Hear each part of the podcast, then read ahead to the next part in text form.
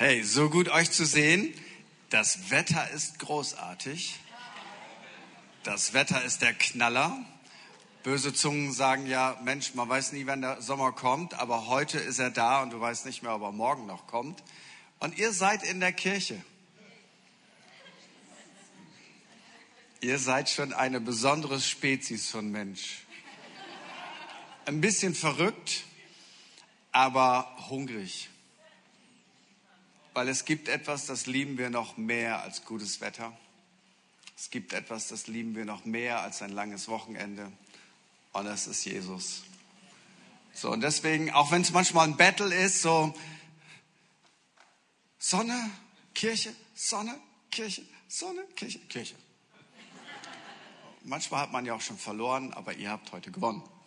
Das ist richtig gut. Und ich glaube, wir haben drei großartige Gottesdienste vor uns. Heute Nachmittag ein bisschen anderes. Wir haben ein Seminar. Ähm, manchmal ist es auch cool, wenn du so mit jedem einmal kurz quatschen kannst. Hey, woher kommst du? Was ist so dein Background und so weiter? Das klappt heute Nachmittag nicht. Dafür sind wir dann doch zu viele. Aber wir wollen heute einfach mit einem Basic starten. Für die, die da schon voll drin sind, ist das eine kleine Erfrischung. Für die, die das noch nicht empfangen haben, wird heute Nachmittag der Moment sein, wo sie das empfangen. Und dann sind wir ready für heute Abend und für morgen, weil wir wollen zwei starke Erlebnisgottesdienste haben. Und ich glaube, Gott hat großartige Dinge vorbereitet. Heute Nachmittag, heute Abend und morgen früh dürft ihr emotional sein. Weil wir sind eine Familie. Und gut, klar, ich habe jetzt das Mikrofon, haha. So, aber es ist voll gut, wenn wenn es einen Response gibt. Manchmal sage ich Dinge, die sind nicht komplett verkehrt. Manchmal sage ich auch Dinge, die sind, prüfet alles, das Gute behaltet. Ähm, und dann darfst du sogar sagen, wenn du 30 Jahre plus gläubig bist, das ist so Champions League, ja? 30 Jahre plus gläubig, dann darfst du sagen, Amen. Wenn du da drunter bist, dann kannst du auch was Cooles sagen. Sagen, ey, gar nicht so schlecht, Pastor. Oder yes! Und ich komme aus Norddeutschland, aus Ostfriesland. Da sagen Leute, das ist die Gegend, wo am wenigsten Hirn vom Himmel gefallen ist. Ähm, aber ich sag, was nichts ist vor der Welt, das hat Gott erwählt. Also man kann sich das ja immer schön reden. So, auf jeden Fall, bei uns sind die Leute nicht so emotional.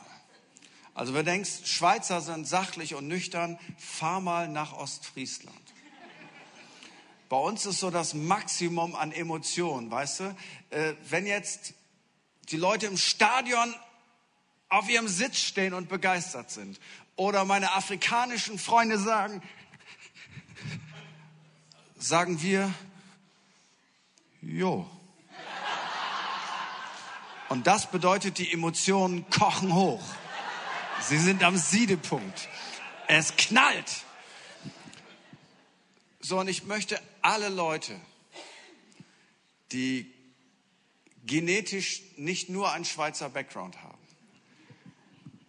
ey, komm, helft uns ein bisschen, ja? Ein bisschen Emotion. Weil wir können das. Es ist nur tief in uns verborgen. Und irgendjemand muss es hochholen. Und das ist ein Grund, warum ich in einer Pfingstkirche bin. Ich habe wenigstens die Chance auf ein bisschen Emotion. Anyway, so, Workshop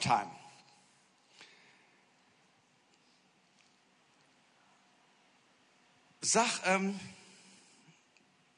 wie, wie heißt du? Oh. Gibt es irgendeine Abkürzung, die, die das mir hilft? Joe. We can call you Joe. Juni? Juni, das ist, das ist gut. Ähm, hast du genetische Wurzeln in Eritrea? Hast du genetische Wurzeln irgendwo in Afrika? Wo? Das weißt du nicht. Ah, ich, ich habe das so rausgefunden. Ich habe einfach einen Gentest gemacht und habe festgestellt, wo meine Vorfahren überall schon waren. Das ist voll spannend. Jetzt denkst du, was will der von mir? kann der jetzt wieder weggehen? Weißt du, ich fühle das. Das ist so bei sen sen sensiblen Leuten. Ähm, äh, hast, du, hast du schon mal Gottes Wort weitergegeben?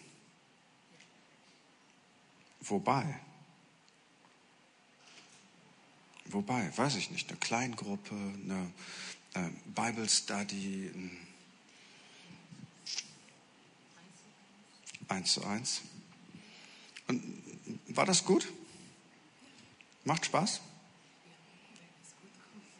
Wenn es gut kommt, ja. Pass mal auf, wenn, wenn du was von Gott her weitergibst, ne, dann hast du in dir ein Gefühl, ich versuche das mal zu beschreiben, das sagt, ja, jo, irgendein Gefühl, ich habe das Gefühl, das ist das, was ich tun sollte. Und ich möchte dir was zusprechen heute. Du sollst nicht nur eins zu eins was von Gott weitergeben, sondern auch eins zu fünf, eins zu zehn, eins zu zwanzig, eins zu fünfzig, weil da ist was auf deinem Leben und Gott wird das heute freisetzen. Ist es okay, wenn wir dafür beten? Dann steh doch mal auf. Vater, wir releasen heute die Gabe Gottes in ihr, die wir nicht reingelegt haben, sondern die du reingelegt hast. Und in Jesu Namen sagen wir, jede falsche Schüchternheit, jeder falsche Gedanke, ah, ich weiß nicht, ob ich das kann, soll ich das, bin ich am richtigen Ort, kann ich das überhaupt, warum ich und was werden die Leute sagen und stellen die dummische Fragen oder wie auch immer. Wir nehmen das jetzt weg von dir im Namen von Jesus und wir setzen jetzt ein Release frei. Wir setzen deinen Mund frei, Gottes Wort zu verkünden im Namen Jesus und wir sagen, die Salbung des Heiligen Geistes kommt auf dich, wenn du deinen Mund aufmachst und das Wort Gottes verkündigst. Im Namen Jesus. Angst, Furcht, verschwinde. Falsches Selbstbild, verschwinde. Und ich sage über dir, sei stark und mutig. Der Herr dein Gott ist mit dir. Du bist eine Löwin. Und eine Löwin muss von Zeit zu Zeit brüllen im Namen von Jesus. Amen. Amen. Amen. Jetzt lasse ich dich auch in Ruhe. Hast es geschafft. Wenn der Heilige Geist uns erfüllt, der Heilige Geist ist so real wie die Luft, die du gerade atmest. Wenn der Heilige Geist uns erfüllt, dann gibt er, so sagt uns das der Heilige Schrift, uns die Fähigkeit, in einer Sprache zu reden, die wir niemals gelernt haben. Und manchmal, für die Leute, die das schon erlebt haben, fühlt sich das an wie so ein alter Hut. Weißt du, so, ja, schön. Äh, weiter. Aber ich glaube, dass wir manchmal diese Waffe schärfen müssen und die, die das noch nicht erlebt haben, die sagen, ja, das ist nice to have, finde ich interessant, hätte ich vielleicht auch gerne oder wie auch immer, denen wollen wir helfen, den Heiligen Geist intensiver zu empfangen und auch, dass diese Gabe released wird und freigesetzt wird. Und deswegen machen wir ein bisschen Bible Study, ein bisschen mehr Bible Study als heute Abend und morgen früh, weil ich glaube, alles, was wir glauben, das muss aus der Heiligen Schrift kommen. Wenn es nicht in der Heiligen Schrift ist, vergess es. Und deswegen müssen wir uns manchmal Zeit nehmen, einfach da hineinzutauchen, weil sonst sagt irgendjemand, hey, das ist ja Blödsinn, was soll das? Und wenn du sagst, ja, das fühlte sich aber gut an, ist das gut, aber nicht ausreichend, sondern es muss aus der Heiligen Schrift kommen. Deswegen starten wir jetzt Markus 16, Vers 17. Da sagt Jesus, folgende Zeichen werden die begleiten, die glauben. In meinem Namen werden sie Dämonen austreiben. Sie werden in neuen Sprachen sprechen. Jesus stellt das einfach fest. Es gibt ein paar Zeichen, die folgen den Leuten, die mit Jesus unterwegs sind. Sie werden für Kranke beten. Sie werden dunkle Kräfte vertreiben und sie werden in einer Sprache reden, die sie niemals gelernt haben. Einige Wochen später in Apostelgeschichte 2, Vers 38, Das ist die erste bekannte Predigt genau zu Pfingsten in dieser Zeit, wo wir jetzt sind. Petrus predigt zu Tausenden von Menschen, zu Tausenden von Juden, um genau zu sein, die vor kurzem noch mega skeptisch waren gegenüber Jesus, sie sogar verfolgen wollten und der Heilige Geist kommt auf Petrus. Die werden innerlich so getroffen und sie sagen, was sollen wir denn jetzt machen? Und Petrus sagt, tut Buße. Lass mal ganz kurz über Buße nachdenken, auch wenn das Basics sind, weil oft sind wir nicht sprachfähig bei den Basics. Tut Buße, das griechische Wort für Buße heißt Metanoia. Metanoia heißt umdenken, mitdenken. Es ist nicht in erster Linie ein Gefühl von, ich fühle mich schlecht. Es kann das aber beinhalten. Es kann beinhalten, dass ich Reue spüre über etwas, was ich falsch gemacht habe. Aber der eigentliche Kern ist nicht das Gefühl. Der eigentliche Kern ist, ich denke um, ich verstehe etwas. Es ist ungefähr so, du fährst in deinem Auto und du denkst, alles ist cool, alles ist gut, ich fahre zum See und werde eine großartige Zeit haben. Und dann sagt dir dein Navi, du bist auf dem falschen Weg. Du fährst gar nicht zum See, du fährst gerade in die Berge. Aber ich will jetzt nicht in die Berge, ich will jetzt zum See. Was machst du? Du trittst auf die Bremse, du drehst um und fährst in die richtige Richtung. Das ist Buße. Buße heißt, ich verlasse meinen Weg, trete auf die Bremse, ich drehe um und ich fahre jetzt in die richtige Richtung. Und die richtige Richtung ist, ich fange jetzt an, Jesus hinterher zu laufen. Das ist immer die richtige Richtung. So, bei manchen Leuten ist das emotional und sie weinen. Und bei manchen Leuten ist das sehr kognitiv. Entscheidend ist, dass du umdrehst. Es ist nicht entscheidend, ob du weinst beim Umdrehen. Es ist nicht entscheidend, ob du dich freust beim Umdrehen. Entscheidend ist, dass du umdrehst. Dass die Richtung stimmt. So, und Petrus macht deutlich, Leute, dreht um. Fahrt in die richtige Richtung. Fahrt nicht dem Verderben entgegen, sondern fahrt in die richtige Richtung.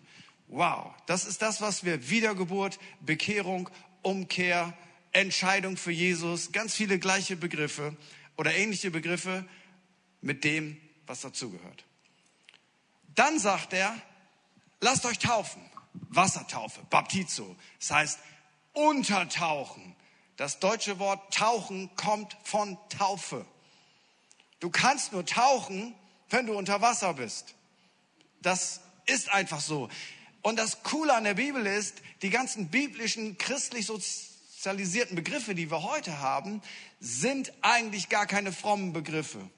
Das Wort Apostel ist kein ursprünglich frommer Begriff. Er ist aus der säkularen Gesellschaft genommen worden, weil die Leute sich was vorstellen konnten. Evangelium ist auch kein christlicher Begriff. Es das heißt einfach nur gute Nachricht. Und Taufe wurde unter anderem dazu benutzt, um zu beschreiben, wenn ein Kriegsschiff komplett untergegangen war. Es, war, es ist getauft.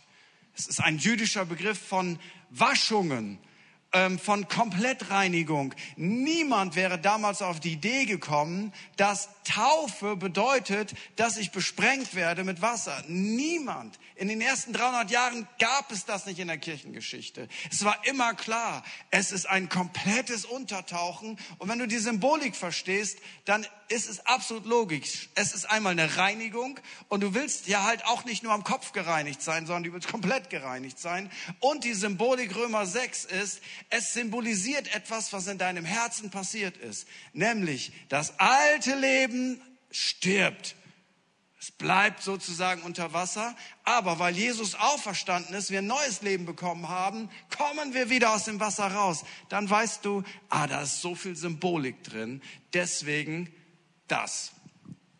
Und dann ist aber aber noch nicht fertig. Er sagt, kehrt um, ein jeglicher lasse sich taufen und dann werdet ihr eine Gabe bekommen. Die Gabe vom Heiligen Geist. Jetzt könnte ich sagen, habe ich denn nicht schon die Gabe bekommen, als ich umgekehrt bin? Ich sage es ungefähr so. Du hast den Heiligen Geist bekommen in dem Moment, wo du zu Jesus gekommen bist. Warum? Du kannst gar nicht zu Jesus kommen ohne den Heiligen Geist. Du kannst nicht von neuem geboren werden ohne den Heiligen Geist. In dem Moment, wo du von neuem geboren wurdest, wurdest du durch den Heiligen Geist von neuem geboren. Du hast ein neues Leben bekommen. Der Heilige Geist wohnt in dir. Es gibt keine erste Klasse Christen, zweite Klasse Christen, dritte Klasse Christen, sondern es gibt nur Kinder Gottes. Und du bist ein Kind Gottes, wenn der Heilige Geist durch Jesus Christus in dir wohnt. Und du hast sozusagen die Spitze deiner Karriere schon erreicht. Du bist ein Kind Gottes. Aber ein Kind Gottes zu sein, heißt, jetzt hat Gott etwas für mich vorbereitet. Ich habe ein Erbe. Es gibt Dinge, die, die gehören mir, weil sie meinem Papa im Himmel gehören. Und eins davon ist die Gabe des Heiligen Geistes. Habe ich die automatisch bei meiner Entscheidung für Jesus bekommen? Die Schrift ist da ganz, ganz eindeutig. Du hast den Heiligen Geist bekommen, sonst könntest du kein Kind Gottes sein. Aber die Gabe des Heiligen Geistes ist noch etwas anderes, etwas, was dich befähigt, auf ein ganz anderes Level zu kommen, was wir unbedingt brauchen. Ist die Gabe des Heiligen Geistes automatisch gleichzusetzen mit einer Geisterfüllung, mit einer neuen Sprache? Die Bibel erklärt sich ja durch die Bibel. Apostelgeschichte 10, 44.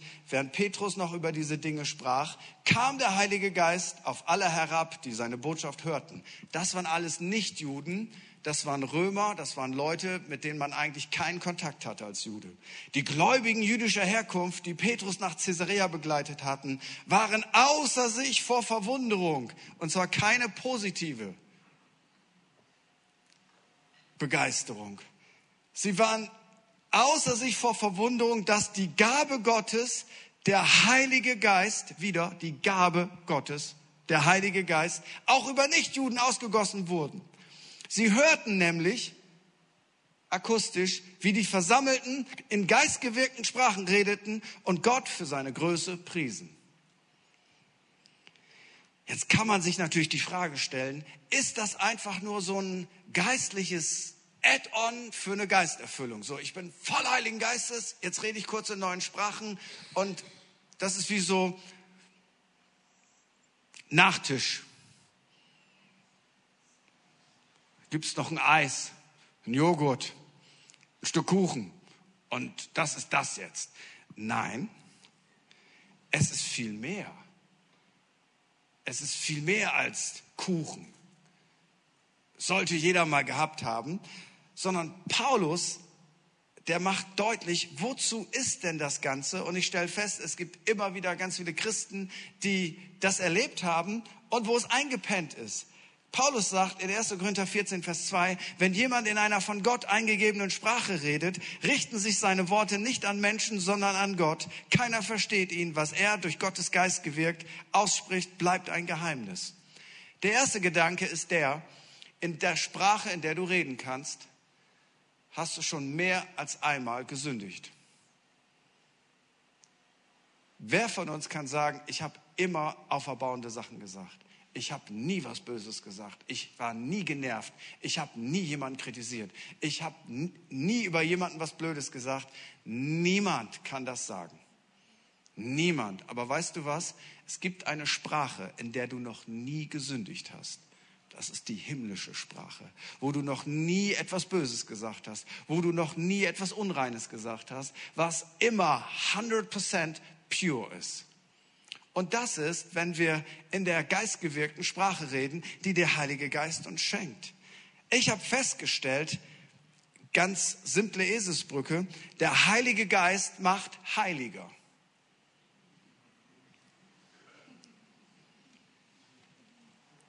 Und ich habe auch was festgestellt. In meiner eigenen menschlichen Kraft kann ich kein heiliges Leben führen. Es ist sehr anstrengend, heilig zu sein, wenn du es in deinem Herzen nicht bist. Dann gibt es noch verschiedene Möglichkeiten. A, so zu tun, als ob. B, am besten in einer gesetzlichen Kirche zu sein, wo Heiligkeit über Kleidung definiert wird. Das ist übrigens sehr einfach. Das Herz bleibt gleich, aber die Klamotten stimmen, also bin ich heilig. Das sind alles menschliche Versuche, gut gemeint, die aber nicht funktionieren. Ich gebe euch ein Beispiel. Ich komme aus einem total kaputten Background und ich habe, als ich zum Glauben kam, eine Menge Süchte mitgeschleppt. Und davon war nichts Gutes. Ihr wisst ja, alles, was im Verborgenen wächst, ist keine schöne Pflanze in der Regel. Und eines dieser Sachen war meine nicht besiegbare Nikotinsucht. Es gab auch noch blödere Sachen, aber die hat mein Seelsorger gehört. Die müsst ihr ja nicht alle hören. Und ich bin das einfach nicht losgeworden. Ich habe alles Mögliche versucht. Ich habe Wetten abgeschlossen mit Leuten, ähm, zu sagen, hey, wenn ich nochmal rauche, dann, dann, dann gebe ich den Kasten Bier. Nun, am Ende des Tages war ich natürlich so dumm und habe lieber eine Menge Geld ausgegeben, damit ich meiner Sucht frönen konnte. Hey, es sagt sich so leicht für alle Nichtraucher, ist doch easy, hör doch mal auf zu rauchen und wenn Gott wollte, dass du raus hättest, dann Schornsteine und lalala. Das sagt sich alles leicht. Das ist aber gar nicht so leicht. Nun bin ich 16 Jahre alt, meine Tante war gläubig, die kannte den Heiligen Geist, ich kannte den nicht. Ich war neun Monate in der Kirche, ich war der schlechteste Neubekehrte, den diese Kirche jemals hatte. Und das ist kein Scherz. Ich war einfach nur in der Kirche. Mehr nicht. Und ich hatte so viele Sachen, die verändert werden mussten. Ich wusste gar nicht, wo ich anfangen soll. Und meine Tante sagt zu mir, möchtest du den Heiligen Geist haben? Und ich wusste überhaupt nicht, wer das ist. Aber weil sie das so lieb sagte, ich meine, was sagst du denn da? Nee, danke, hab keinen Bock, ich will noch Fußball gucken wollen. Sagte ich, ja. Und sie war so eine Oldschool-Heilige und sagte, knie dich dahin. Ich sehe ihren Stuhl heute noch, ein sehr günstiger Plastikstuhl. Ähm, sehe ich noch vor mir, es ist viele Jahre her. Ich kniete mich hin und diese alte Heilige betete so lange, bis die Kraft Gottes auf mich kam. Ich hatte keine Ahnung, was das war. Ich merkte nur, irgendwas passiert. Und der Heilige Geist erfüllte mich und ich merkte das körperlich. Und ich fing an, in einer Sprache zu reden, die ich noch nie gelernt hatte. Und sie sagte, er hat's. Ich wusste nicht, was ich haben sollte. War mir auch nicht sicher, ob ich's habe. Aber weißt du was? Am gleichen Abend bin ich zu meiner Freundin gegangen, mit der ich schon zu, mehr oder weniger zusammengelebt habe, und habe ihr gesagt, wir werden jetzt eine andere Art von Beziehung miteinander führen. Und weißt du was? Niemand hat mir irgendwas gesagt. Ich habe nicht so die zehn Regeln für Christen bei meiner Bekehrung bekommen. So, äh, ich wusste einfach in mir, jetzt wird sich ganz viel verändern. Aber weißt du, was der Unterschied war? Ich hatte jetzt Kraft. Am gleichen Abend bin ich meine Nikotinsucht losgeworden. Und ich weiß Folgendes, ein paar Wochen später ging es mir nicht gut, ich war frustriert, ich habe das gemacht, was ich dann immer gemacht habe. Ich habe mir eine Packung Zigaretten geholt. Ich bin auf einen Spielplatz gegangen. Ich weiß heute noch, wo dieser Spielplatz ist. Es war eine grüne Bank, auf die habe ich mich gesetzt, obendrauf und habe gedacht, ich rauche jetzt eine zur Entspannung. War nicht gut. Nach der neunten Zigarette nacheinander wo ich mich jedes Mal gewundert habe, warum schmeckt das nicht? Warum ist das nicht cool? Wo bleibt der Effekt?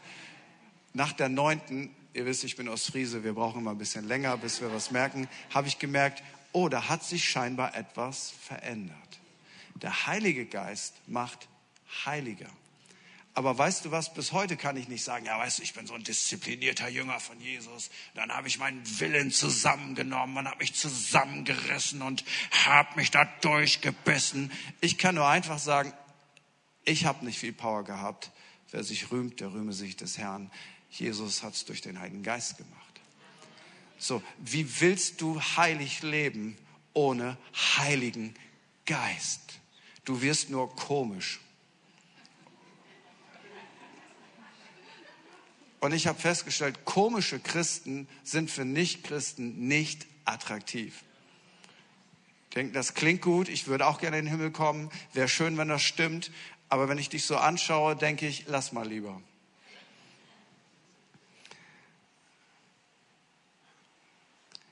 Paulus sagt, wenn du im Geist redest, redest du zu Gott. Es bleibt ein Geheimnis. Aber manchmal verstehen das Leute. Unser erster Lobpreisleiter ist ungefähr zum gleichen Zeitpunkt zum Glauben gekommen wie wir.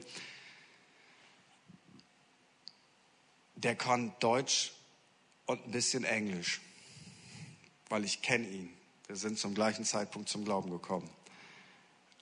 Und er fängt an, eine Lobpreisgabe zu entwickeln. Und an so einem Lobpreisabend kommt eine Frau aus unserer Kirche auf uns zu, die ist Brasilianerin, versteht Portugiesisch, versteht Spanisch und sagt, ich weiß nicht genau, in welchem Dialekt er gesprochen hat, weil das war ein spanischer Dialekt. Ich bin Brasilianerin, ich verstehe das.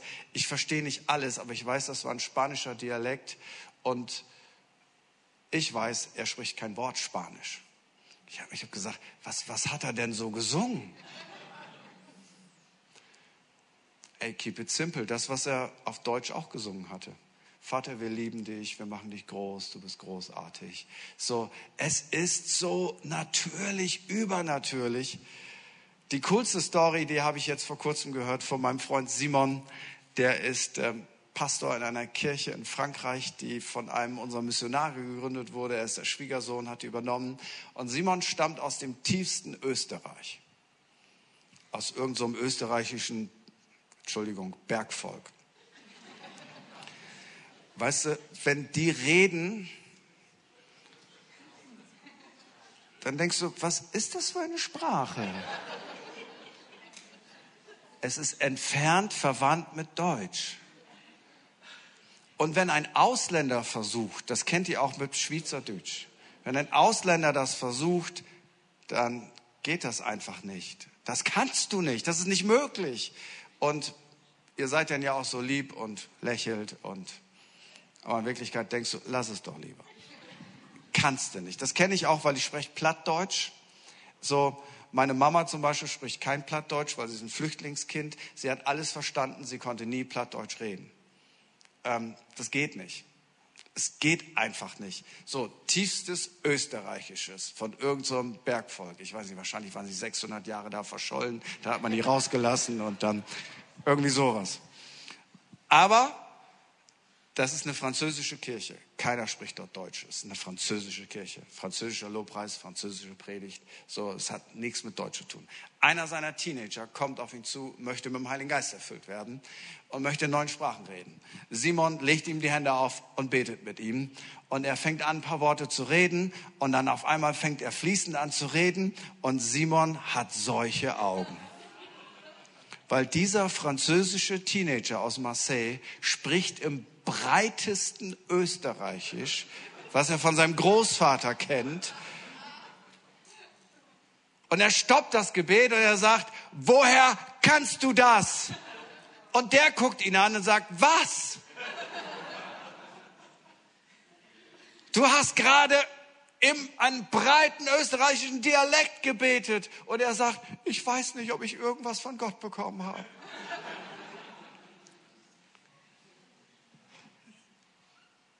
Es ist so abgefahren. Aber wir erwarten immer, dass eine Gänsehaut rauf und runter läuft und uns heiß und kalt wird und dann, ja, es ist so natural, aber es ist zutiefst supernatural. So, davon kann ich euch, ah, ich kann euch Geschichten erzählen ohne Ende. Aus unserer Gemeinde in Ulm, da ist ein Türke zum Glauben gekommen. Das geschieht in Deutschland ganz selten, mega selten. Das ist ein mega Highlight. Und der spricht Deutsch und Türkisch, mehr nicht evangelisiert auf der Straße, spricht mit einem jungen Juden. Und der will nichts von Jesus wissen. Ähm, so Jesus und Messias und Christentum und Holocaust, ihr kennt das alles. Und dieser junge Deutsch-Türke fragt ihn, ob er für ihn beten darf. Und sagt, ja, kannst du machen. Dann fängt er an für ihn zu beten und er sagt, stopp, du betest Hebräisch. Woher kannst du Hebräisch? Sag ich, ich kann kein Hebräisch. Ich weiß nicht, ich kann nur Kanakdeutsch. Sowas. ähm, weil der Heilige Geist ihn befähigt hat. Und ich kann mich erinnern, als ich zum Glauben gekommen bin, wo ich der schlechteste Neubekehrte aller Zeiten war, in einer Gemeinde mit, weiß ich nicht, sieben Mitgliedern, äh, hoffnungslos überaltert und ich meine nicht alt, sondern überaltert. Ich habe den Altersschnitt drastisch runtergezogen, aber alles mega liebe Leute. Und ich saß dort in der letzten Reihe und es gab keine Band, es gab keinen ordentlichen Lobpreis. Es war seit 40 Jahren eine Gemeindegründung. Es war nichts, was attraktiv war. Gemeindegründung ist der Knaller, aber nach 40 Jahren ist das nicht mehr gut. Anyway. Und wir haben immer aus kleinen roten Büchlein gesungen. Das hieß Jesu Ruf im Lied. Ah, ich sehe Ivano, wir sind gleiche Altersklasse, wohl. Damals war ja auch alles besser, wohl. Und meine Mama fragt den Heiligen Geist, auch wenn das Teil nicht gut war, was sollen wir nun heute singen? Und der Heilige Geist legt dir aufs Herz das Lied. Zünde an dein Feuer, Herr im Herzen mir, hell möge es brennen, lieber Heiland dir. Und an dem Tag sitzt ein alter Mann in der Bibelstunde. Ein alter deutscher Jude, der zu Besuch war. Und er sitzt da und wir singen Zünde an dein Feuer, Herr im Herzen mir. Was meine Mama nicht weiß, ist, das ist die Melodie der israelischen Nationalhymne, die Tikva. Und weißt du, das öffnete sein Herz sofort, aber er war ein Bruder. Und er erzählt uns seine Bekehrungsgeschichte. Er wollte nichts von Jesus wissen. Aus verständlichen Gründen. Biografie, Geschichte, Holocaust, bla bla bla. Dann sagt er, ich war vor einem Fenster, vor einem Christen und ich hörte dem zu beim Beten. Der betete in Sprachen, was er als Jude nicht wusste. Und der Mann konnte kein Hebräisch. Der hat einfach gebetet. Und auf einmal sprach Gott in der ersten Person zu ihm, der vom Fenster stand und sagt, so spricht der Herr. Und er was passiert hier? und stellt dann fest, der Mann, der da betet, spricht kein Wort Hebräisch. Nada, zero. Und er kommt zum Glauben an Jesus Christus. Weißt du, manchmal hast du etwas von Gott bekommen und du schätzt es gar nicht mehr wert, weil es fühlt sich gar nicht mehr so übernatürlich an, aber es ist zutiefst übernatürlich. Es ist zutiefst übernatürlich. Und, und jetzt gehen wir in ein zweites Setting rein, weil ich glaube, alles verändert sich auf dieser Welt durch Gebet. Und ich sage es mal jetzt manchmal ein bisschen Druck, wenn wir mehr beten, wird Gott auch mehr handeln. Aber so easy ist es gar nicht mehr zu beten, oder? So, und hier kommt ein Geschenk, das Gott uns gibt, mit der wir ein Stück weit die Welt verändern können. Und in dieses Setting hinein, ab 1. Korinther 14, Vers 4, macht meine Frau weiter.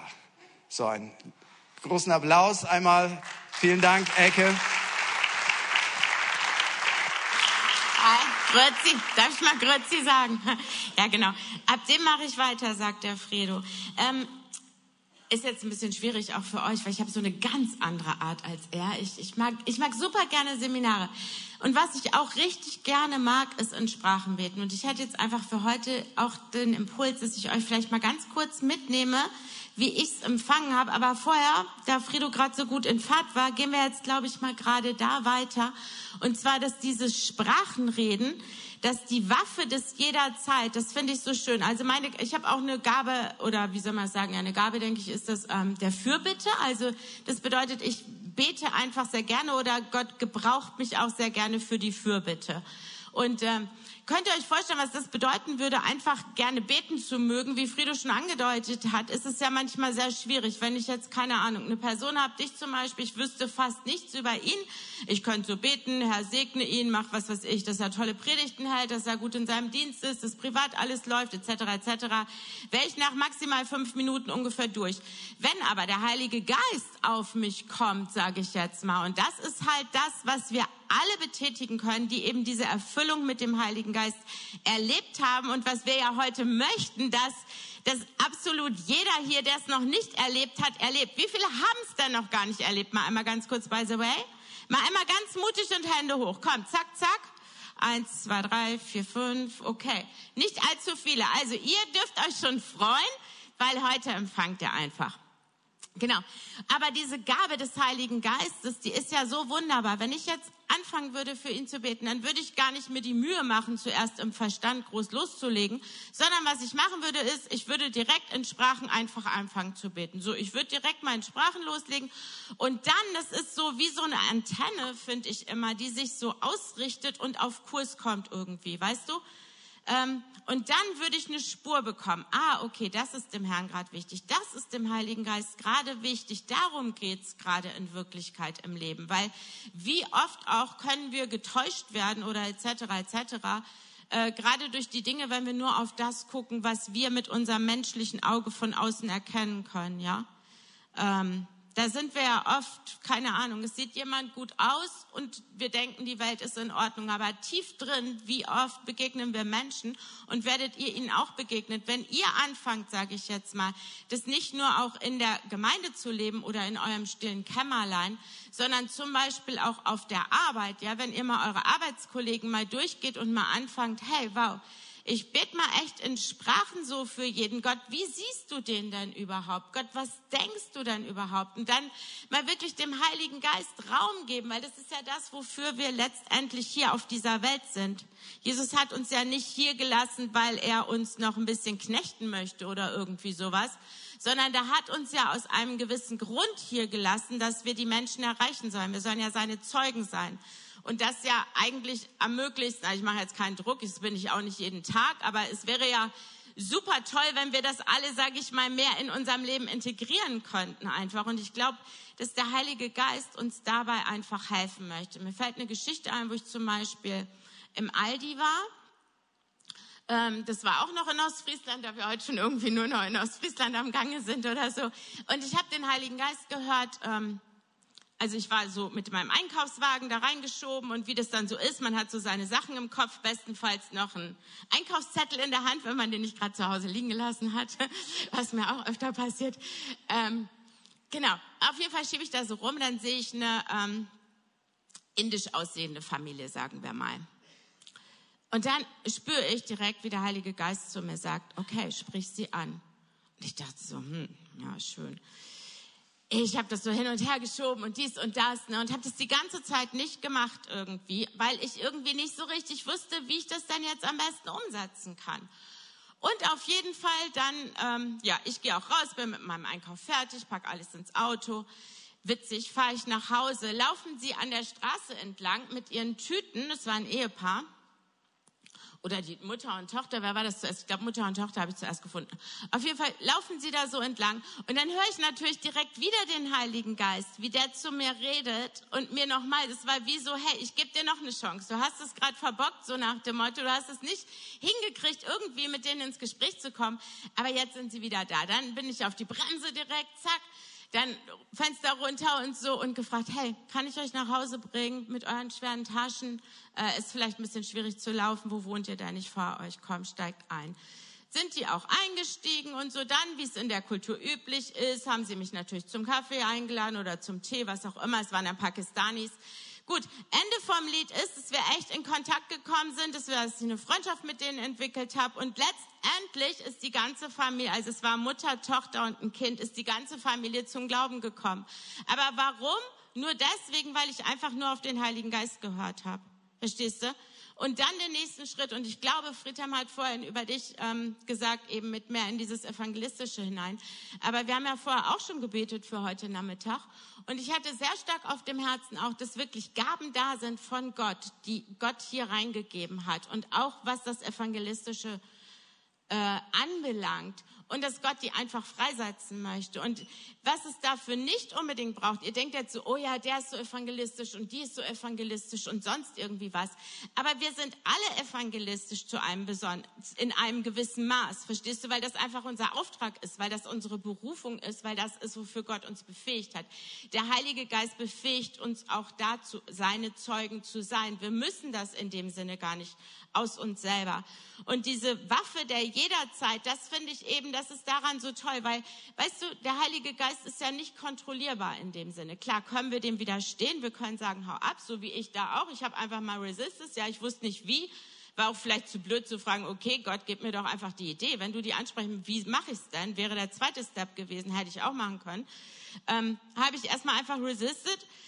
Aber Gott führt uns dann weiter und das finde ich gerade so schön, weißt du, dass, dass Gott immer den nächsten Step zeigt und uns da drin so übernatürlich gebrauchen kann. Natürlich übernatürlich, das ist für mich so, so ein Stichwort ge geworden einfach. In der Credo-Kirche bei uns gab es mal eine Predigtreihe darüber, weil wir sind nicht kontrollierbar, wenn wir wirklich dem Heiligen Geist folgen und das finde ich so cool daran, weil es ist egal, ob ich im Zug sitze und plötzlich merke ich, boah, da ist jemand neben mir, da springt mich an, dass der Selbstmord gefährdet ist oder so. Weißt du, da denke ich auf einmal an Tod oder so. Und dann, dann versuche ich doch irgendwie mit dieser Person ins Gespräch zu kommen und mich darüber zu unterhalten. Also irgendeinen Weg zu finden zu diesen Menschen.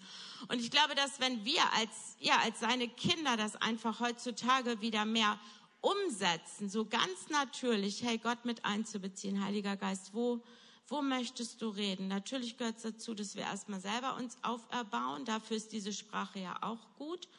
Und selber auferbauen auf unseren allerheiligsten Glauben steht da ja. Aber dann eben werden wir auch gleichzeitig zu einer Waffe in der Hand unseres Gottes, die unkontrollierbar ist und dadurch auch übernatürlich ist. Weil wer ist der, der in die Herzen sieht? Wer sieht über unser Äußeres hinaus? Gott. Gott weiß ganz genau, was mit dir los ist. Gott, Gott sieht dich. Und Gott, ja, möchte jedem Menschen begegnen. Sagt den Amen? Schön, das freut mich doch sehr. Vielen Dank dafür. Jetzt muss ich jetzt mal meine Brille ablegen. So, Epheser 6, 18, bei allem Gebet und Flehen, aber betet jederzeit im Geist. Also ist eben, es ist nicht kontrollierbar. Zu jeder Zeit kannst du im Gebet beten und unterstützen. Wenn ich jetzt zum Beispiel auf der Autobahn wäre und ich, ich würde merken, keine Ahnung, ich kann nicht mehr abbremsen oder so, weißt du, ich würde automatisch anfangen, in Zungen zu beten. Das ist ein Automatismus geworden. Das muss ich nicht extra überlegen, oh, was kann ich denn jetzt machen oder so. Das ist, wenn eine gefährliche Situation aufkommt, dann bete ich automatisch in Zungen, dann bete ich automatisch in Sprachen. Und was ist durch diese Sprachenreden? Ist ja Gott automatisch auch in Aktion, sage ich jetzt mal. Also wir können ihn ja in Aktion setzen. Im ersten Korinther ähm, 14, Vers 14, denn wenn ich in Zungen bete, so betet mein Geist, aber was ich im Sinn habe, bleibt ohne Frucht. Und ich finde, das erklärt's ganz gut bleibt ohne Frucht. Ja, es ist nicht wichtig, was du denkst zum Anfang wieder, wenn ich für eine Person beten würde. Weißt du, da in, in unserem Sinn, sage ich jetzt mal, sind wir ja begrenzt. Wir wissen ja nicht alles. Aber der, der alles sieht und den Überblick hat, in alle Herzen guckt, den ganzen, das ganze Weltgeschehen im Überblick hat, alles praktisch komprimiert zu jeder Zeit da hat, das ist Gott. Und wenn wir dieses Sprechen in neuen Sprachen, sprich diese, diese heilige Gabe Gottes, die er in uns hineingelegt hat, dann sind wir automatisch, kann Gott durch uns beten. Wir sind mit ihm connected. Praktisch automatisch kommt das, was er möchte, kommt hervor. Und er kann durch mich beten. Das ist ein, das ist ein Riesengeschenk. Und dafür muss man nicht besonders heilig sein oder irgendwie sowas, sondern Gott möchte uns dafür einfach gebrauchen. Vers 15 sagt, wie soll es denn nun sein? Ich will beten mit dem Geist und ich will auch beten mit dem Verstand. Ich will Psalmen singen mit dem Geist und will auch Psalmen singen mit dem Verstand. Und Vers 14 nochmal, denn wenn ich zum Beispiel bete und dabei eine von Gott eingegebene Sprache benutze, ja, also beim Gebet benutzen, betet zwar mein Geist, aber mein Verstand bleibt untätig. Was soll ich also tun? Ich will auf beide Weisen beten. Auf die, bei der nur mein Geist zu Gott spricht, aber auch auf die, bei der mein Verstand tätig ist. Also es ist ganz wichtig, dass wir nicht das eine gegen das andere ausschützen. Ich weiß nicht, habt ihr innerlich euch so äh, einen Marker oft beurteilen wir ja auch Dinge, was mehr wert ist oder was besser ist oder irgendwie so. Ähm, vielleicht haben manche auch einfach, ach nee, ich muss das schon auch verstehen können. Dann ist es mehr wert, weil was ist es sonst? Sonst brabbel oder das denken manche oft, die auch nicht viel Lehre darüber hatten. Die denken dann, ich brabbel da einfach irgendwas vor mich hin. Was, was nützt das schon oder so? Oder was hat das für eine Bedeutung? Aber dann kann ich dir sagen, da musst du mal ein bisschen länger vor dich hin brabbeln und es einfach mal weiter kontinuierlich tun, weil dann kommst du, also ich nenne das gerne in einen Flow. Weißt du, dann, wenn du es nur, keine Ahnung, ein paar Worte, wir erleben oft, dass Leute sagen, ja, ich hab's, ich hab's schon mal empfangen, aber ich bin mir so unsicher, äh, ich habe nur so zwei, drei Worte oder so, weil man, man versteht es ja eben auch selber nicht, wir legen es ja in der Regel nicht uns selber aus. Und denken dann, was bedeutet das schon, was macht das schon für einen Unterschied, wozu ist es letztendlich wirklich da? Aber in dem Moment, wenn wir anfangen, dem zu, Raum zu geben, dem zu glauben, ähm, kann der Feind uns beklauen, sage ich jetzt mal. Dann, dann belügen wir uns selber. Und das ist eine Gedankenfestung, die natürlich dem Feind in die Karten spielt, weil dann benutzen wir es erst gar nicht, ist ja klar. Das habt ihr vielleicht auch schon gemerkt, dass all das, was Gott uns als Gaben gegeben hat, wer nimmt sie eigentlich ganz gerne weg oder verdreht sie oder dieses sollte Gott gesagt haben oder so, weißt du? Und von daher ist es gut, wenn wir einfach mal darüber kommen, über unseren Verstand und einfach mal da reinkommen. Und wenn du dann merkst, das müsste man jetzt gleich vielleicht einfach mal üben, auch ein bisschen, in so einen Flow zu kommen, wirklich in Sprachen zu sprechen. Ich weiß nicht, in euren Kleingruppen, ja, übt es wirklich mal.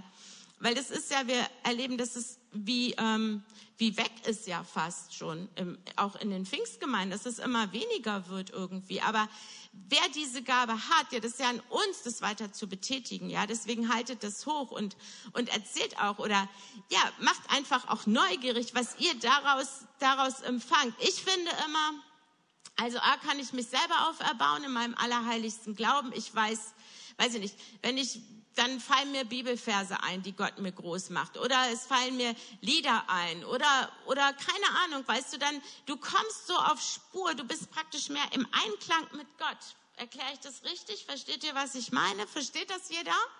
Dass man wie auf Spur kommt, wie sich, sich einzuordnen. Keine Ahnung, wenn du auf einer Autobahn fährst und ist die eine zu Ende, dann musst du dich auch so eingliedern und einreihen in den, in den Verkehr. Und das ist da auch so drin, dass du praktisch mit Gott auf Spur kommst. So, so empfinde ich das, dass man mit Gott wirklich online ist. Dass man sich ja wie connected, genau, das Handy wäre ein gutes Beispiel, dass man wie connected ist. Ähm, genau, also wir lassen nicht eins außen vor, ja, das ist wichtig, merkt euch das, es ist nicht besser, nur im Geist zu beten und den Verstand wegzulassen. Und es ist auch andersrum nicht besser, ähm, nur im Verstand zu beten und den Geist, sondern wie es da gesagt hat, wie in 1. Korinther äh, 14, 15 steht, ja, ich will mit dem Geist beten und auch singen, ist auch beides möglich und auch mit dem Verstand. Also das beides zu tun, ja, das, das ist das ähm, ganz Gute. Genau so kannst du immer mit Gott auf Kurs sein. Das ist, ja, du kannst auch, weiß ich nicht, oder wenn wir jetzt auf Regierungsebene gehen, ich weiß nicht, wer für die, seine Regierung betet oder für seine Obrigkeit oder wenn du hier für deine Gemeindeleitung betest oder, oder, oder. Klar, fallen dir Dinge ein. Im Verstand ist ja auch gut, ist ein Part, aber wenn man sich dann wirklich noch mal eine Zeit nimmt, um, um im Geist dran zu sein, ja, das, das sind wirklich die Leute, die, wo das Reich Gottes durchgebetet wird, sage ich immer, ja, wo wirklich, ähm, ja, wo Dinge einfach durchkommen. Ich war gerade ganz neu bekehrt, also relativ neu, ein paar Monate damals. Das weiß ich noch, da gab's, da war ich immer so sonntags nachmittags Gottesdienst, es war in so einem Wohnzimmer. Und ich hatte dann, ich hatte so eine Last, ich war gleich direkt Geist getauft, das erzähle ich euch gleich auch noch. Aber ähm, und dann saß ich oben und ich musste die ganze Zeit beten und beten und beten. Und dann irgendwann kam die Pastorenfrau hoch, weißt, das war so auch ganz klein, ne? so keine Ahnung, zwölf Leute oder so. Und da meinte sie, Elke, alles okay bei dir? Und ich habe gesagt, ja, ich, ist alles okay, aber ich habe so eine Last, ich muss beten halt. Ne? Da meinte sie, ah, okay, ja, und bekehrt sich gerade jemand. So, weißt du, so wirkt Gott zusammen. Da braucht er jemanden, der das, der das Ding durchbetet, damit diese Person zum Glauben kommen kann, damit mit der Heilige Geist sie überführen kann. Und ja, wir sollten es niemals unterschätzen, was Gott uns da echt super, super Gutes in die Hand gegeben hat. Genau. Wann willst du weitermachen, Friedhelm? Ich glaube, ich lasse Fredo mal weitermachen. Ich, ich erzähle euch noch ganz kurz, wie ich zum Glauben gekommen bin. Also wie ich meine Geistestaufe bekommen habe, weil für alle die, die es vielleicht noch nicht haben und denken, oh, ich bin auch nicht heilig genug oder ich bin nicht rein genug, ich habe nicht genug gegeben, ich arbeite gar nicht mit oder oder oder. Wie Friedhelm eben schon erwähnt hat, macht diese Erfüllung mit dem Heiligen Geist hilft uns wirklich ein heiliges Leben zu führen, dass wir das nicht nur aus unserer eigenen Kraft, ja, aus unserer eigenen Kraft nur Dinge wegzulassen, ist schwierig, ein heiliges Leben zu führen. Und bei mir, also ich bin ähm, ich bin mit 17 von zu Hause ausgezogen, weil es war einfach leer. Mein Vater war Alkoholiker und äh, ja, der war dann gestorben, als ich 16 war. Der war zehn Jahre bettlägerig, ungefähr einfach kaputt durch den Alkohol und ähm, Genau, und es war einfach sehr leer. Und dann hatte meine Mutter sehr schnell einen anderen, anderen Mann kennengelernt danach und der war dann da und irgendwie, ich, ich habe gefühlt, ist es gar kein Platz mehr für mich. So bin ich raus und natürlich hatte ich nur einen Zug immer zu ähm, schlechten Leuten, sage ich jetzt mal, zu einem schlechten Einfluss. Das hat mich angezogen bis zum Abwinken in, ins Drogendings und ähm, dann gab es halt so jemanden, der unbedingt mit mir zusammen sein wollte und der hatte auch eine eigene Wohnung, auf jeden Fall nun, denn er war Drogendealer, viele Jahre älter. Und ich war 17, aber ich bin mit zu ihm gezogen dann von zu Hause weg.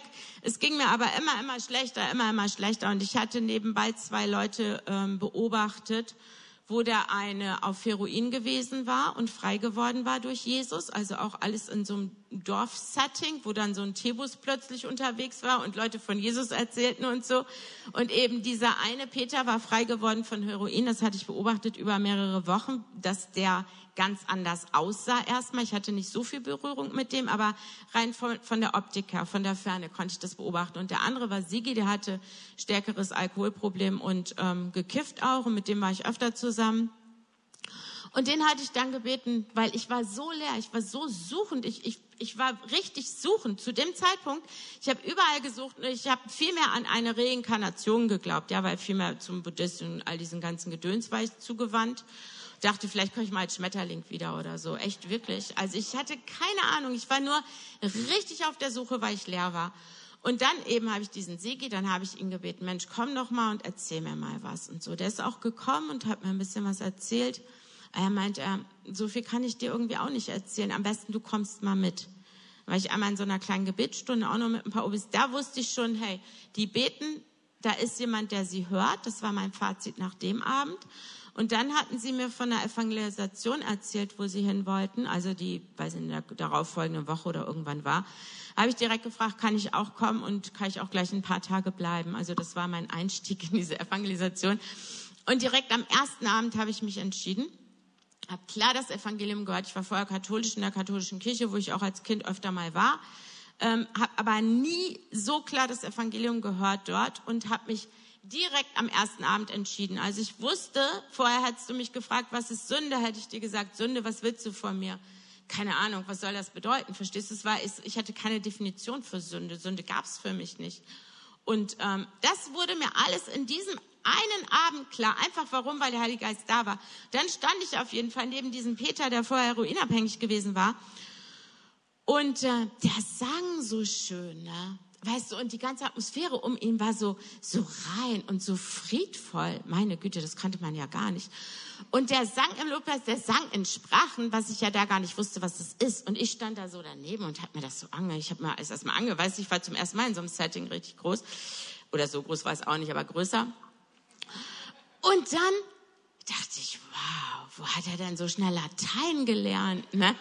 Ich war völlig over the moon. Ne? Aber ich habe gespürt, also ich bin ein sehr intuitiver Mensch, ich habe gespürt, hey, ich habe den Frieden gespürt. Ich hatte sowieso schon gesehen, wie er sich auch verändert hatte, aber ich habe gespürt, wie er so einen Frieden, weißt du, wie er da so stand und in Zungen sang. Es war wie, wie als ob er so ein echt, also so ein halber Engel oder so, keine Ahnung. Also ich fand es so schön, es hat mich so berührt auch. Und dann bin ich ja da geblieben, wie schon erwähnt, weil ich wollte ja nicht dahin zurück, wo ich herkam. Und ähm, genau, dann haben die am nächsten Morgen, gab es ja so eine Mitarbeitersession etc. etc. haben die einfach gefragt, ja, möchtest du auch den Heiligen Geist? Und ich so, ja. Und die haben für mich gebetet. Ich war genau wie früher. Ich wusste gar nicht genau, was das bedeutet. Ich wusste nur anhand von ihm als lebendiges Beispiel am allermeisten, dass das irgendwas Gutes sein muss. Dass das irgendwas ist, was mir echt weiterhilft. Und ich habe auch direkt, direkt sofort, also ich habe am nächsten oder übernächsten, ich weiß nicht mehr genau, direkt meine Geistestaufe bekommen. Und ich sag dir eins, ohne dem Ganzen, dass ich nicht direkt im Heiligen Geist getauft worden wäre. Ich wusste, ich hatte zum Beispiel noch was zum Kiffen in der Tasche, das hatte ich die ganzen Tage weiter da.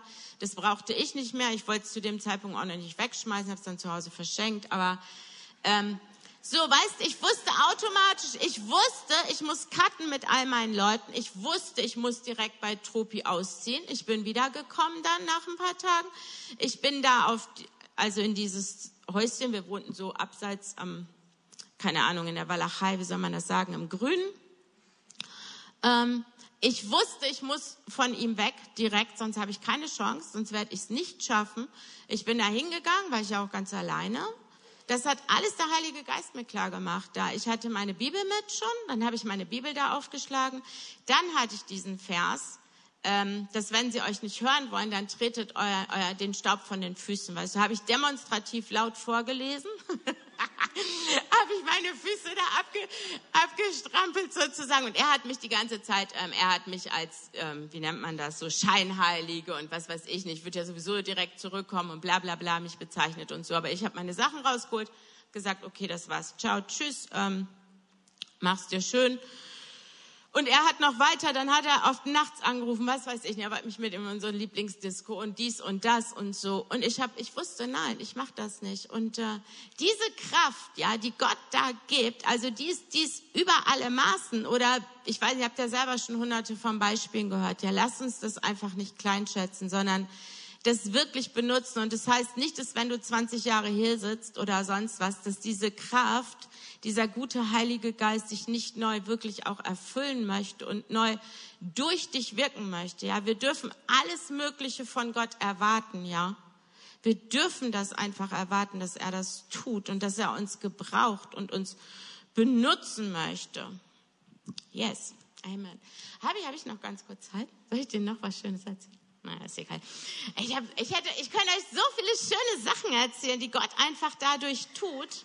Ja, komm du mal wieder, Friedo.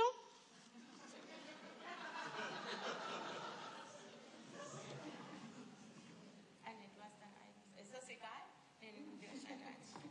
Die sind alle eingestellt, ja. Ich schließe mit Römer 8, 26. Da heißt es, und auch der Geist Gottes tritt mit Flehen und Seufzen für uns ein er bringt das zum Ausdruck, was wir mit unseren Worten nicht sagen können. Auf diese Weise kommt er uns in unserer Schwachheit zu Hilfe, weil wir ja gar nicht wissen, wie wir beten sollen, um richtig zu beten. Und Gott, der alles durchforscht, was im Herzen des Menschen vorgeht, weiß, was der Geist mit seinem Flehen und Seufzen sagen will. Denn der Geist tritt für die, die zu Gott gehören, so ein, wie es vor Gott richtig ist. Ich glaube, dass ein paar Leute heute hier sind, für die ist das special, die haben da drin einen Dienst. Und dieser Dienst ist der, der am wenigsten gesehen wird. Du kriegst dafür keinen Applaus, ähm, niemand wird dich dafür ehren und wertschätzen. Aber ich kann dir eins sagen, Gott tut es. Weil ich glaube, das, was wir im Verborgenen investieren, ist für Gott noch kostbarer als das, was wir im Sichtbaren investieren. Alles gehört zusammen, aber das ist etwas, was ich glaube, was wir vermehrt brauchen. Leute, die durch diese Gabe geistlich in einen, Geist, in einen Riss treten und etwas freisetzen, was es dann im Sichtbaren geben wird, wo man denkt, wo kommt das dann auf einmal her? Aber es ist im Geist geboren und es kommt dann ins Natürliche hinein. Und wenn du das im Kopf hast, dann weißt du auch, warum der Feind Gottes das verhindern will, dass wir da hineinkommen. Weil er weiß, da gibt es richtig Stress.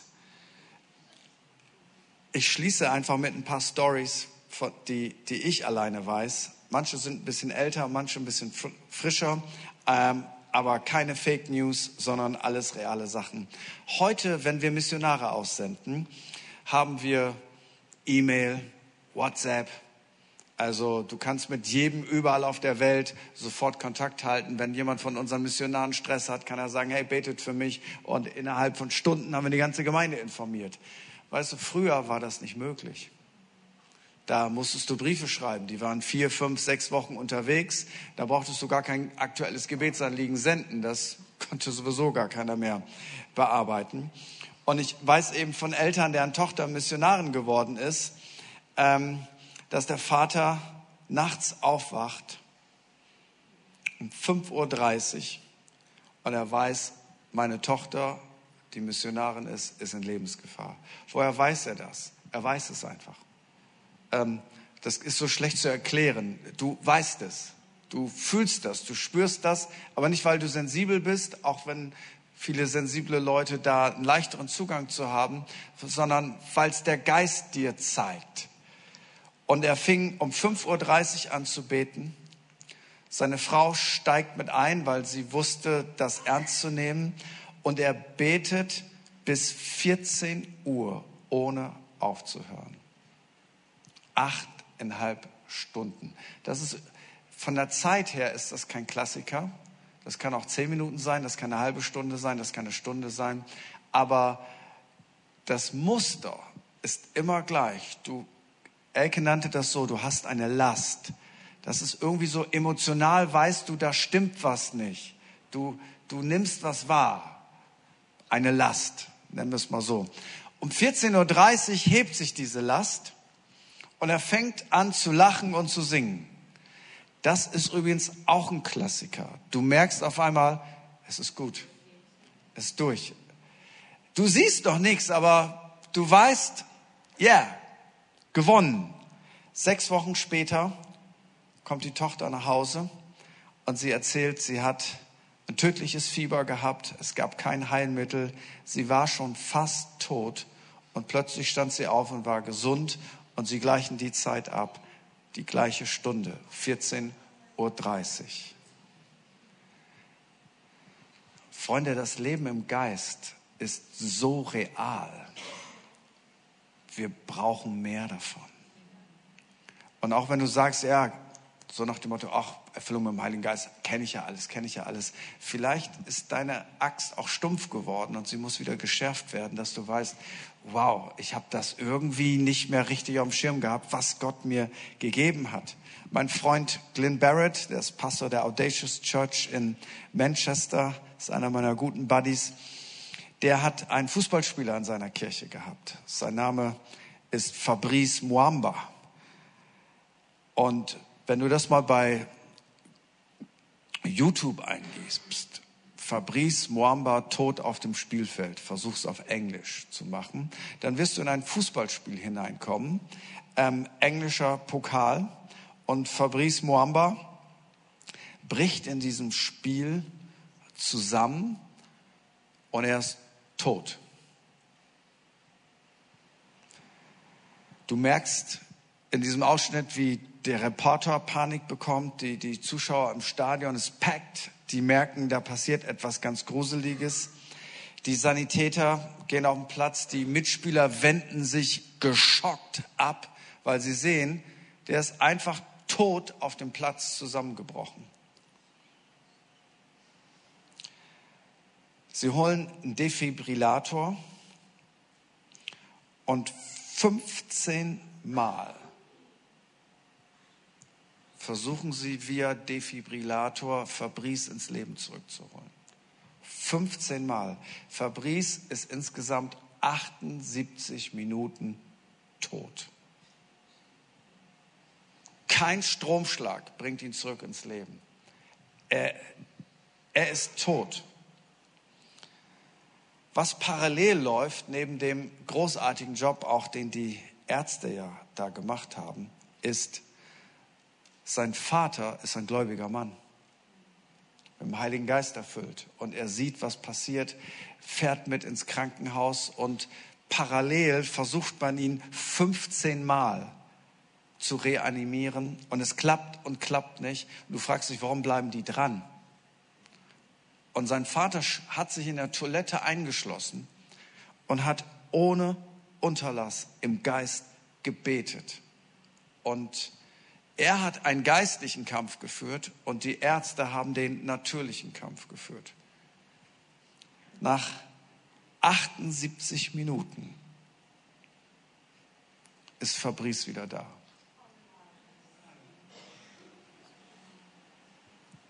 Ähm, dieser ganzen Zeit, ich habe hier einen Spieler von, von Chelsea London, die haben sich Church ange, äh, Shirts angezogen mit Pray Nummer 4, Pray for Mwamba. Das kannst du überall nachlesen. Es gibt jetzt eine säkulare Version. Die Ärzte haben nicht aufgegeben, es war der Hammer und wir danken den Ärzten und überhaupt und ist alles richtig daran. Aber es gibt auch eine unsichtbare Sache dahinter. Ich glaube, auf dieser Toilette im Krankenhaus wurde der Kampf für Fabrice gewonnen. Und es geht Hand in Hand und wir lernen auch was davon. Äh, wir spielen das Natürliche nicht gegen das Übernatürliche aus. weißt du? Wir arbeiten Hand in Hand. Gott ist ein Heiler, Gott ist ein Retter und wir sind gemeinsam unterwegs. Aber wenn du das Übernatürliche rausziehst, dann verlieren wir etwas, was die Stärke der Kirche ist, weil wir haben etwas, was, ich sag's mal ganz oldschool, was die Welt nicht hat. Und wir wollen das nicht loswerden. Wir wollen mehr davon. Ich schließe mit einem Beispiel von einem amerikanischen Ehepaar, das ich so dramatisch fand. Es gibt nicht nur solche dramatischen Beispiele, ähm, aber ich fand das einfach so schön. Das meiste ist ja ganz normal. Bei diesem Ehepaar ist es auch so, dass der, der Mann nachts eine Gebetslast bekommt. Er ist Pastor und er wacht nachts auf und denkt an einen Mann aus der Gemeinde. Und er weiß ganz genau, das ist der Heilige Geist. Ich wach nachts nicht auf und denke an einen Mann aus der Gemeinde. Und sie, die Frau von dem Pastor kennt ihn, sie weiß, ey, das ist ernsthaft, steigt mit ein, weil sie beide spüren, da ist jemand in Lebensgefahr. Er hatte schon so laut gebetet, dass sie aufgewacht, äh, nee, sie hatte so laut gebetet, dass der Mann aufgewacht ist und dann beten sie stundenlang in neuen Sprachen bis zu diesem Gefühl, ja, wir haben's. Und das Ding ist ja eine totale Glaubensaktion. Du siehst nichts. Du hast keine Informationen, du hast keine WhatsApp-Nachricht. Du spürst etwas vom Geist, du ziehst das Ding durch und der Verstand sagt, sag mal, bist du bekloppt oder was? Leg dich wieder hin. Geh frühstücken. Spinner, weil du hast keine Informationen, die das bestätigen. Und am Morgen geht bei ihnen das Telefon. Ein Mitarbeiter aus ihrer Kinderkirche sollte den Bohrturm bedienen und musste dafür 14 Sprossen hochsteigen. Der arbeitete ähm, in der Ölgewinnung auf einem Bohrturm. Und er sagte, nein, mache ich nicht. Ich gehe diese Sprossen nicht hoch, weil er, er hatte nachts um 4 Uhr einen Traum, wo er sich exakt gesehen hat, an dieser Stelle die Sprossen hochsteigen. Und er sieht sich selber in dem Traum, dass er diese Sprossen hochsteigt, das Stahlseil reißt und köpft ihn. Und er wacht auf aus diesem Traum, während parallel das Pastorenehepaar betet. Er wacht auf, ist schockiert, denkt, was für ein Albtraum. Und am nächsten Tag findet er sich in dieser Situation wieder. Und er denkt, nee, vielleicht wollte Gott mich warnen. Sagt, tut mir leid, ich gehe da nicht auf. Ein Kollege sagt, ich mache das, ich bin nicht abergläubisch, Spinner. Das Stahlseil reißt. Es passiert genau das, was er geträumt hat, aber es passiert nicht ihm, sondern seinem Kollegen. Ja, das ist ein extremes Beispiel gebe ich zu, aber ich möchte trotzdem etwas deutlich machen. Es ist nicht nur etwas, wo wir sagen, ja, ich habe das auch, sondern es ist etwas, das hat Kraft, das verändert etwas. Vielleicht wird dir keiner applaudieren, weißt du, nach so einer Gebetszeit. Da wird keiner sagen, Mitarbeiter des Monats, awesome, wir feiern dich oder wie auch immer. Aber wir lernen es mehr und mehr, das, was wir tun, tun wir nicht für Menschen, sondern wir tun es für Gott und Gott ist der ganz große Belohner. Und deswegen ist es so wichtig, dass wenn du das noch nicht empfangen hast, dass wir uns Zeit nehmen für dich, damit du das empfängst. Und wenn du das schon empfangen hast und sagst, boah, das liegt schon lange brach, dass wir sagen, hey, heute Nachmittag haben wir das, das Schwert wieder geschärft ist wieder scharf und sagen, ja, jetzt verstehe ich wieder, warum. Das ist nicht nur eine Macke von unserem Pastor, äh, sondern das ist ja so ein geistliches Ding. Das ist, das ist richtig gut. Und wenn du sagst, ich bin da sowieso in dem Flow mit drin, dann weißt du, okay, jetzt hast du ein paar Bibelstellen mehr, ein paar Geschichten mehr und weißt, ja, go on. Und das ist die Plattform, von der wir arbeiten wollen. Jetzt wollen wir in die Praxis hineingehen, weil alle Theorie ist schön und die Praxis ist viel besser. Jetzt fragen sich manchmal Leute, Pastor, ich habe das noch nicht empfangen. Wie empfange ich das denn? Und dann wird es manchmal religiös. Es ist manchmal unglaublich, was sich Leute vorstellen, was sie alles machen müssen. Wenn ich Leuten sagen würde, weißt du was, wenn du auf einem Bein zehnmal hüpfst und dann mit dem Arm wackelst, dann kriegst du es, die meisten würden es machen. Manche Leute sagen, wenn ich, was ist, wenn ich weine? Wenn ich auf den Knien liege. Weinen und auf den Knien liegen sind alles gute Dinge. Das ist ganz normal. Das kann immer passieren. Aber deswegen empfängst du es nicht. Das ist wie mit der Umkehr, die ich beschrieben habe. Manche weinen bei ihrer Lobesumkehr, manche auch nicht. Entscheidend ist, dass das Auto jetzt in die richtige Richtung fährt. So, was wir von Gott bekommen, bekommen wir durch Glauben. Wir bekommen es nicht, weil wir es verdienen. Wir bekommen es durch Glauben. Und wenn du zu Jesus gehörst, also diese Lebensumkehr vollzogen hast, getauft bist, das ist die Verlobung, ich gehöre zu Jesus, dann hast du alle Bedingungen erfüllt. Du musst nicht perfekt sein. Du sagst, was ist, wenn ich noch nicht getauft bin? Weil die Taufe ist erst in drei Monaten. Nun, in der Apostelgeschichte 10 gab es auch eine Ausnahme. Dann wurden die Leute erst mit dem Heiligen Geist erfüllt. Dann holst du die Taufe nach. Die Reihenfolge ist gar nicht so entscheidend. Entscheidend ist, dass am Ende eins, zwei, drei abgehakt ist. Nicht in einem technischen Verständnis, sondern in einer spirituellen Dynamik. Nicht, dass du denkst, ja, das klingt deutsch, weißt du, eins, zwei, drei, abhaken. Es ist immer eine spirituelle Dynamik dann bist du ready. Wenn du sagst, oh, es gibt noch Dinge in meinem Leben, da, da muss ich ran, bitte geh ran. Aber es ist nicht so, wenn das dann alles klar ist, gibt dir Gott als Belohnung den Heiligen Geist. Weil du hast ja verstanden, du willst heiliger leben. Du brauchst schon, bevor alles klar ist, den Heiligen Geist. Damit alles klar wird und damit du nicht komisch wirst. Du sollst nicht heucheln. Jetzt wirst du sagen, ja, wie empfange ich denn im Glauben? Nun, du kannst ja im Glauben das nur empfangen, wenn du weißt, dass dir gehört. Wenn du nicht sicher bist, ob Gott es dir geben will, wie willst du das im Glauben empfangen?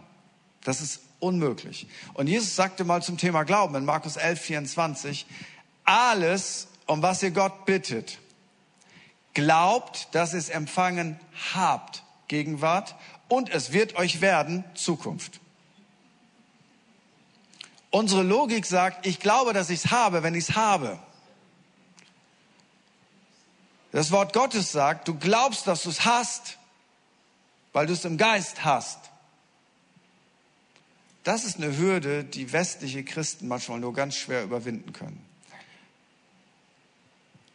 Und jetzt überleg mal, wenn du alles, um was du bittest, was in Gottes Willen ist, empfängst und du hast es im Glauben, wenn du es hast, dann kannst du auch schon Danke sagen, oder? Du sagst, danke Gott, dass ich erfüllt bin mit dem Heiligen Geist. Danke Gott, dass ich in neuen Sprachen reden kann. Ich danke dir dafür. Wie großartig ist das? Ich hab's. Alles, um was ihr bittet im Glauben.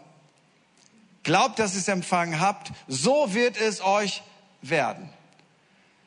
Die Währung im Reich Gottes ist Glauben. Nicht Aussehen, Geld, Schönheit, Nationalität, Berufung, IQ. Alles schön, wenn du was davon hast aber das bewegt Gott null. Kannst nicht zu Gott kommen, Gott, weil ich so gut aussehe, kriege ich's. Gott, mein IQ ist 164, ich krieg's. All das interessiert Gott nicht. Also ich meine, es interessiert ihn schon, er hat es dir gegeben. Aber für geistliche Dinge hat das keine Bedeutung. Gottes Währung ist Vertrauen, Glauben. So, und wenn du es jetzt glaubst, dass du es empfangen hast, und dafür schon danken kannst, dann gilt das, was der Psalmist sagt. Öffne deinen Mund weit. Ich will ihn füllen. Weil ich es habe, bin ich jetzt erfüllt mit dem Heiligen Geist und ich kann in Sprachen reden. Aber du hast das noch nie gemacht. Ja, aber ich hab's. Und weil ich es habe, kann ich ja auch schon mal loslegen. Und hier kommt eine Dynamik, wo Leute sagen, okay, ich hab's, also ich fange im Glauben an zu reden und am Anfang ist das holprig, holprig. Und dann kommt der Moment, wo Gott den Glauben des Beters ehrt. Und auf einmal wird aus holprig das, was meine Frau ein Flow nennt. Eine Million Mal erlebt. Und wir helfen dir dabei, dass du das im Glauben empfängst. Du kriegst es nicht von uns, du kriegst es nicht vom Pastor, du kriegst es nicht vom Beter, du kriegst es direkt vom Heiligen Geist. Oder ganz korrekt, Dreieinigkeit kann man ja nicht auseinandersezieren, ähm, ist Jesus der Täufer im Heiligen Geist. Und er hat den Hahn schon vor 2000 Jahren aufgedreht. Du musst den nicht aufdrehen, du musst nur da drunter kommen, weil das fließt ja. Und weil du es hast, beten wir dann gemeinsam in neuen Sprachen. Und dann gehst du nach Hause, denkst, ja, das war eine schöne Erfahrung. Ich, ich hab's abgehackt. Falsch. Jetzt hast du etwas, womit du arbeiten kannst. Beim Duschen, beim Fahrradfahren, beim Kochen, beim Bügeln, beim Joggen, in der Sauna, im Büro, musst das ja nicht laut machen, du kannst auch weise sein, aber weißt du was, du kannst den ganzen Tag kannst du für Leute beten, den ganzen Tag kannst du dich selber auferbauen und innerlich das Gefühl haben, ich bin ständig mit Gott connected und da können noch viel mehr Dinge passieren, darüber werden wir heute Abend und morgen natürlich sprechen. Jetzt brauchen wir, was mag der Heilige Geist sehr gerne? Mich, dich, weil er liebt Menschen und Musik. Holt mir einen Seitenspieler, würde Elisa sagen. Warum der Heilige Geist Musik so gerne mag, weiß ich auch nicht genau. Vielleicht, weil es ihn an zu Hause erinnert, an den Himmel. Aber auf jeden Fall ist Musik etwas, was, was er sehr mag. Und wir stehen schon mal auf. Oh, ich vergesse das immer. Falls irgendjemand was von mir lesen will, wie man Verheißung Gottes empfängt im Alltag, draußen ist ein Büchertisch, zehn Franken einfach da hinlegen, dann darfst du gerne was mitnehmen.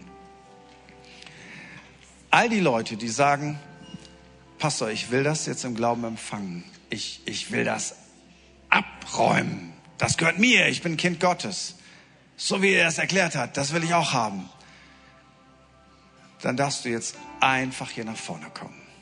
Und wenn du sagst, wow, bei mir ist das sowas von eingeschlafen, aber ich habe heute was verstanden, ich, ich will, dass es wieder durchgepustet wird, dann darfst du auch nach vorne kommen. Und dann werden wir uns jetzt die Zeit nehmen, für dich zu beten, weil wir wollen nicht nur Theorie haben, sondern wir wollen, dass du das empfängst. Das ist uns wichtig. Anders gesagt, es ist Gott wichtig weil du sollst eine starke Waffe sein in der Hand deines Gottes. Und dann lade ich euch einfach ein.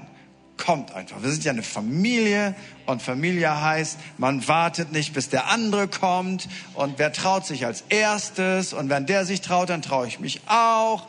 Da, sowas haben wir ja alles gar nicht. Wir sind ja in der Pfingstmission. Wir sind auf einer Mission für Pfingsten.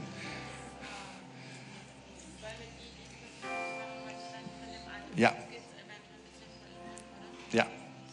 So, und wir sortieren das noch ein bisschen. Und zwar, damit es nicht zu komplex wird, diejenigen, die das das erste Mal empfangen wollen, wenn, wenn das hier so die Mitte ist, ja?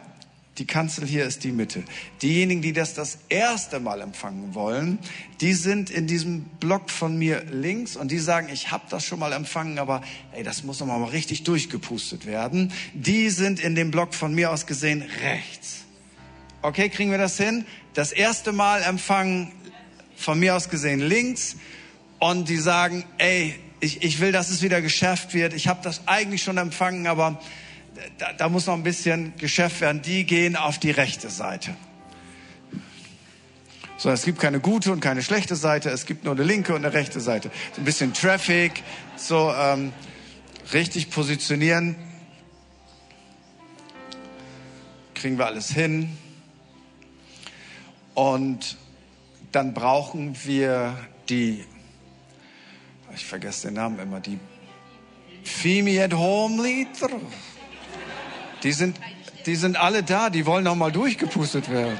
Jo, jo, dann machen wir das doch. Okay, dann machen wir das so. Die Fimi at Home Leader, die sagen, ich bin durchgepustet genug, die beten jetzt alle mit und Staff beten alle mit. Und wenn du merkst, ey, ich bin jetzt durchgepustet, dann darfst du dann auch dich in diese Richtung begeben, weil wir wollen das empfangen. Und serious, das Ding mit dem Glauben, habt ihr verstanden? Dann beten wir jetzt ein Gebet für beide Gruppen, auch wenn das von der Zielsetzung her ein bisschen unterschiedlich ist. Und dann fangen wir an zu beten, ja? Ausnahmsweise mal ein Gebet nachgesprochen. Sag mal, Herr Jesus Christus, ich bitte dich, erfülle mich neu mit deinem Heiligen Geist. Ich öffne mein Herz dir. Ich möchte voll Heiligen Geistes sein.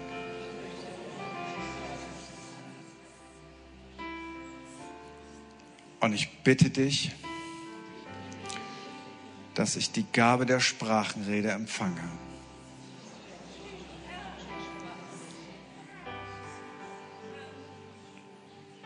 Und ich glaube dir, dass ich es jetzt empfangen habe. Danke, dass du mich neu erfüllt hast.